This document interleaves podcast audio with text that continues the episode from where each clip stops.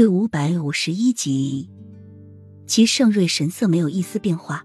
花错了解他，能说中他的心事，他早已习惯了，声音中带着久久的无奈。那是因为我知道，真正害死母妃的人是我。父皇其实也是一个异能人，但是他隐藏的很好，没有人知道。但是我却将这个秘密说了出来，才导致我母妃被称为妖妃的。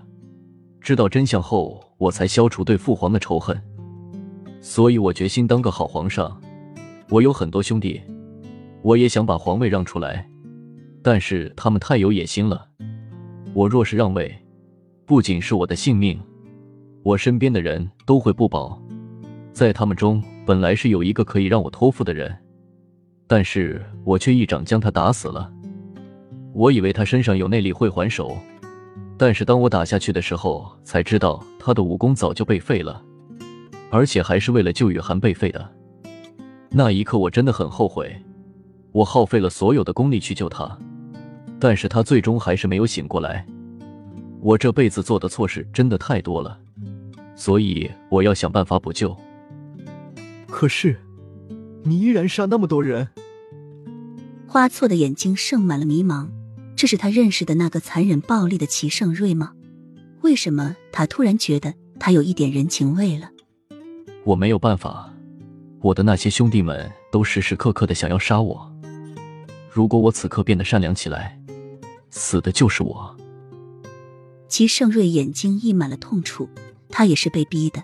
他当上了皇位，却依旧危机重重。出宫的那一天，他差点就要丧命了。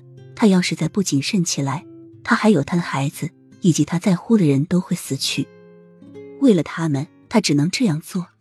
这条胆子深深的压住他，他已经没有办法把它卸下来了。华错看着齐盛瑞沧桑的面容，都是被逼的，被现下的情形所迫。他和齐盛瑞还真像。华错看着堆积越来越多的乌云，站起身，眼眸深远而又惆怅。我可以向你保证，只要你不动东林国。